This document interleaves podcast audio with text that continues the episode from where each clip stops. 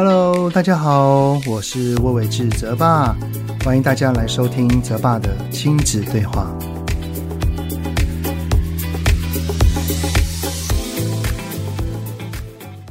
Hello，你们好，欢迎收听泽爸的亲子对话，我是亲职教育讲师魏玮志泽爸。哎呀，这个世足赛哈也快到尾声了了哈。上个礼拜五呢，我跟儿子一起熬夜看比赛。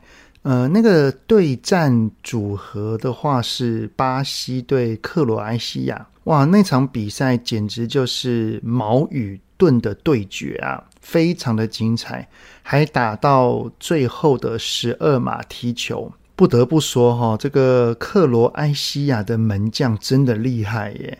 他们的上一战，也就是在十六强的时候对上日本，也是赢在最后的十二码。那个门将挡下了好几球啊！我们在看的时候，一知道最后要进到十二码的比赛，哇！我儿子就说：“完了啊，巴西要输了，那个门将太强了。”果然真的如他所说的。不过我跟我儿子还有我老婆哈，都是一日球迷而已啦。但是可以跟孩子一同享受这个四年一次的盛宴，其实感觉还挺不赖的。而且啊，我觉得儿子很棒的地方是哈，他明白不能够影响到隔天的上课。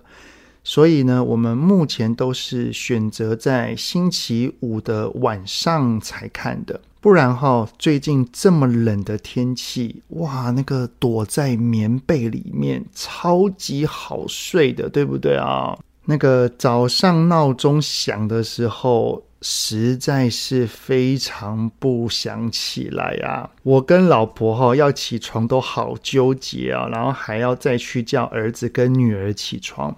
这个天气哈，他们也似乎比以往。多赖床个十分钟左右，不过幸好最后都还是能够准时抵达学校啦。好，那这一集呢，主要是要来回应听友的提问，而这个提问呢，也是关于赖床的。有一位叫做已经失控的妈妈的听友呢，在 Apple Podcast 底下留言，不过哈，内容有些长啊，我稍微做个整理，大致是说呢。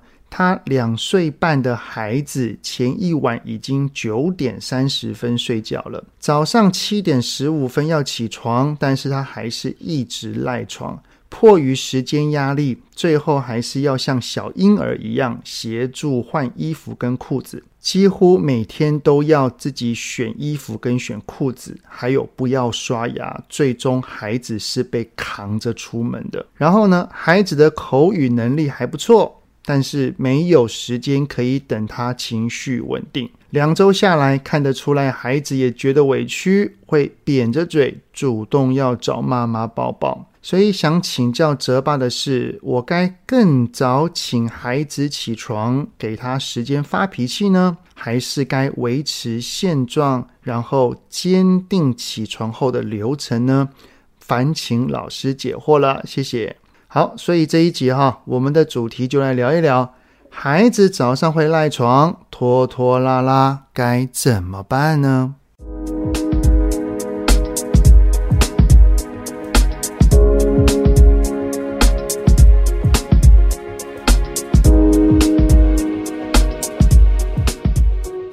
我记得是在 Podcast 第五十二集哈，那一集的主题叫做“孩子早上有起床气，该怎么对话呢？”在那一集里面有提到，我还在读国小的时候，因为要跟着妈妈上班的时间啊，所以我们大概六点就要起床，然后六点半之前要出门。当时呢，能够唤醒我跟我哥起床的动力。不是梦想，是一个十分钟的卡通，叫做《劳莱与哈台》，以及呃，我爸爸妈妈做的美味早餐。我会提及这个哈，并不是说要拿电视来吸引孩子起床，而是呢，我们可以怎么做，让孩子的起床能够用一个正向而且愉快的氛围来办到。如果孩子的起床是不开心的，一起床就容易有情绪，那么越小的孩子就更容易抗拒一切，要他做什么都不要。于是呢，着急的大人就很容易让亲子之间的互动变得剑拔弩张。现在是冬天啊，我家的儿子跟女儿当然也会赖床。于是呢，我要去叫他们起床的时候呢，都会先轻敲房门，然后缓缓地坐在床边，拍着他，轻拍他，绝对不会硬拉棉被哦，因为这个举动其实只会让孩子更生气而已啊。如果我在睡觉很温暖的时候，突然把我的棉被扯掉，诶，我真的会很不开心诶。然后呢，我一定会把那个棉被抓回来，然后缩得更紧，拉得更紧，对不对啊？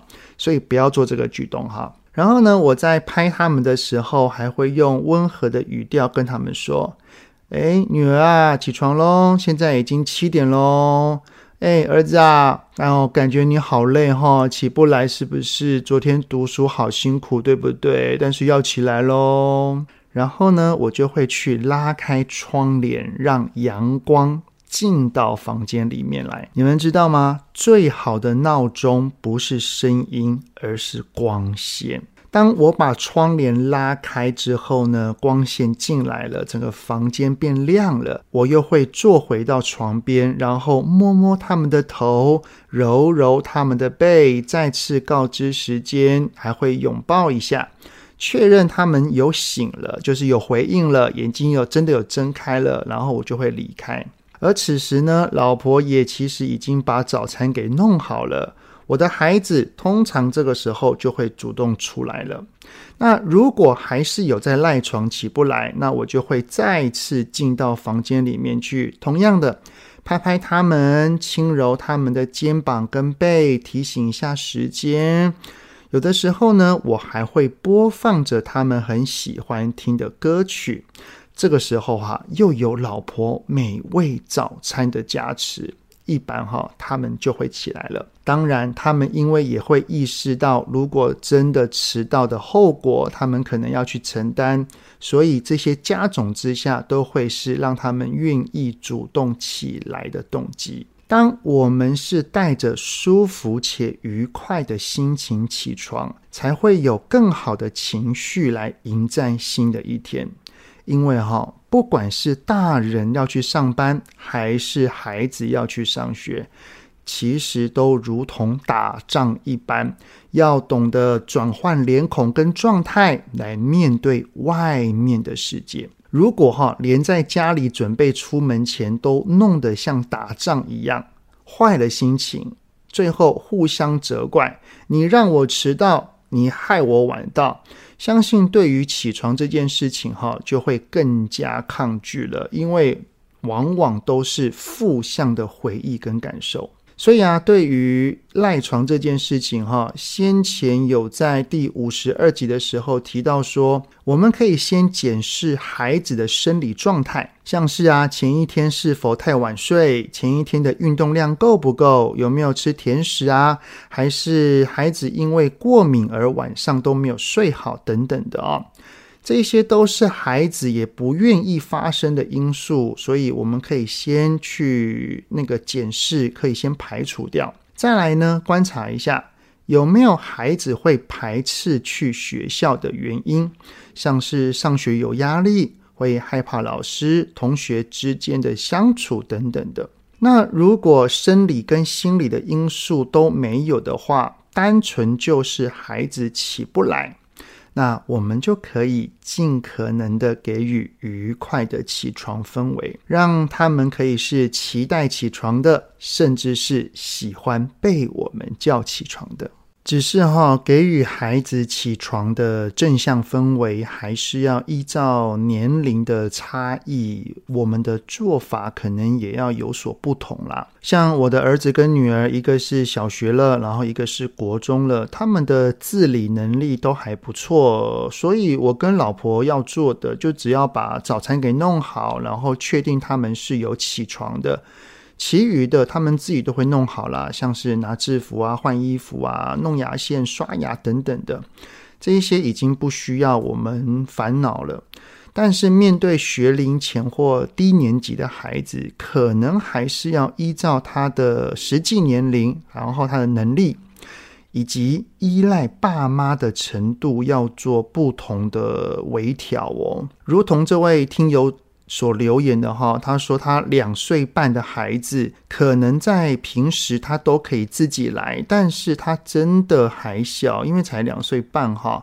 还是一个高度需要依赖爸妈的时候，其实我们就偶尔享受一下让他依赖的感觉，其实也不赖啦。我觉得放手让孩子独立，这是一个很正确的思维，只是不用为了让孩子独立而把家中少了一点温度啊。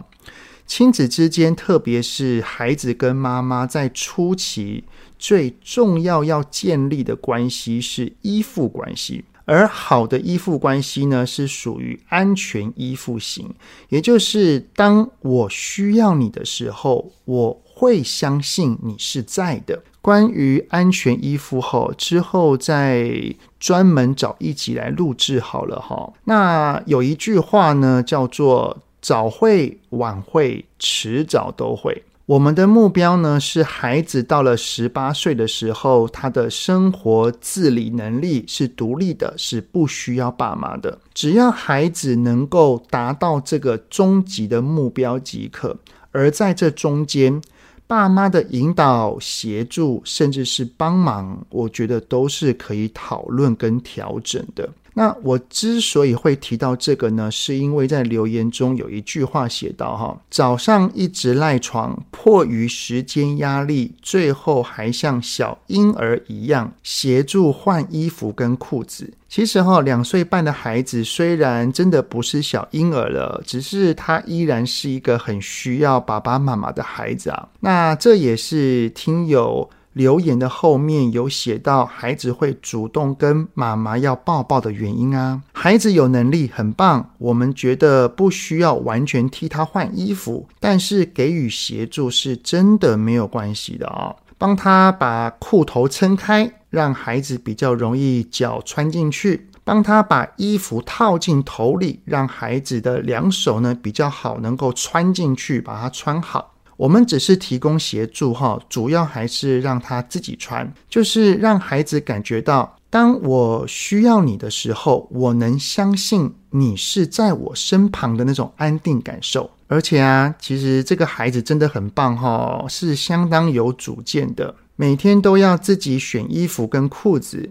如果爸爸妈妈觉得孩子选择的时间比较久，然后会影响出门的话，其实我们可以提早到前一天的晚上选好，在睡觉前先把隔天出门的衣服选好，让孩子拥有一个被尊重、有选择自由的感受。到了早上要起床了，我们轻拍孩子，揉揉孩子，轻声地呼喊他。我们还可以拉开窗帘，让阳光洒进来，再放个他喜欢听的音乐。等到他一睁开眼睛，看到的是爸爸妈妈的笑脸，我们再给他一个大拥抱，亲吻他一下。孩子搞不好还会发出咯咯叫的声音呢。他拿着前一天选好的衣服，在可能还没有力气的情况底下，想要稍微的依赖我们一下，我们就协助他把衣服给穿好，然后再手牵着手一同去享用早餐。哇，你们看这是不是一个很美好的画面呢？那如果孩子是有情绪的话，哈，我们可以把出门的准备时间给拉长，在。大人不会因为可能会迟到的焦虑感涌上之前，能够用比较稳定的情绪来应对孩子的状况。所以啊，给予孩子起床的正向氛围，让他喜欢早晨起床的感觉。好的，那这一集的内容差不多就先到这边。另外呢，有一位叫做帮个忙的听友，也是在 Apple Podcast 底下有留言。他写到说呢，他有一个就读小二的女儿，跟某位同学同班，然后又在同一个课后安亲班。于是呢，两个人相处的机会非常多。但是呢，那一位同学会画自己女儿的课本。妈妈觉得这样子的行为太超过了。但是询问孩子需不需要跟老师反映，或者是换座位，但是女儿都摇头说没关系。因为怕跟老师说了之后，那个同学就不跟他一起玩了。所以想请问泽爸，当遇到孩子被霸凌，但是害怕说出来会被孤立排挤，而选择忍气吞声，爸爸妈妈应该如何帮助他们呢？好，关于这位听友的留言哈，我先前有录制过一集，是第三十七集，名称叫做“如果孩子被同学欺负了，该怎么办呢？”欢迎哈，可以先去听一听那一集的内容，里面呢也有一些建议的做法。如果还有想要后续延伸讨论的，也都欢迎再次留言哦。很谢谢你们的聆听，有任何想听的内容，都欢迎在 Apple Podcast 底下先五星按个赞，然后再留言告诉我哦。泽爸的亲子对话，我们下次再见喽，拜拜。希望今天的节目有让您与孩子之间有着更好的相处。欢迎在各个收听平台订阅泽爸的亲子对话。如果是用 Apple Podcast，请以五星按赞给予肯定，也欢迎留言，我们一起讨论哦。如果有想要听什么亲子的议题，请欢迎告诉我。愿天下家庭的亲子关系能够更好。泽爸的亲子对话，我们下次见。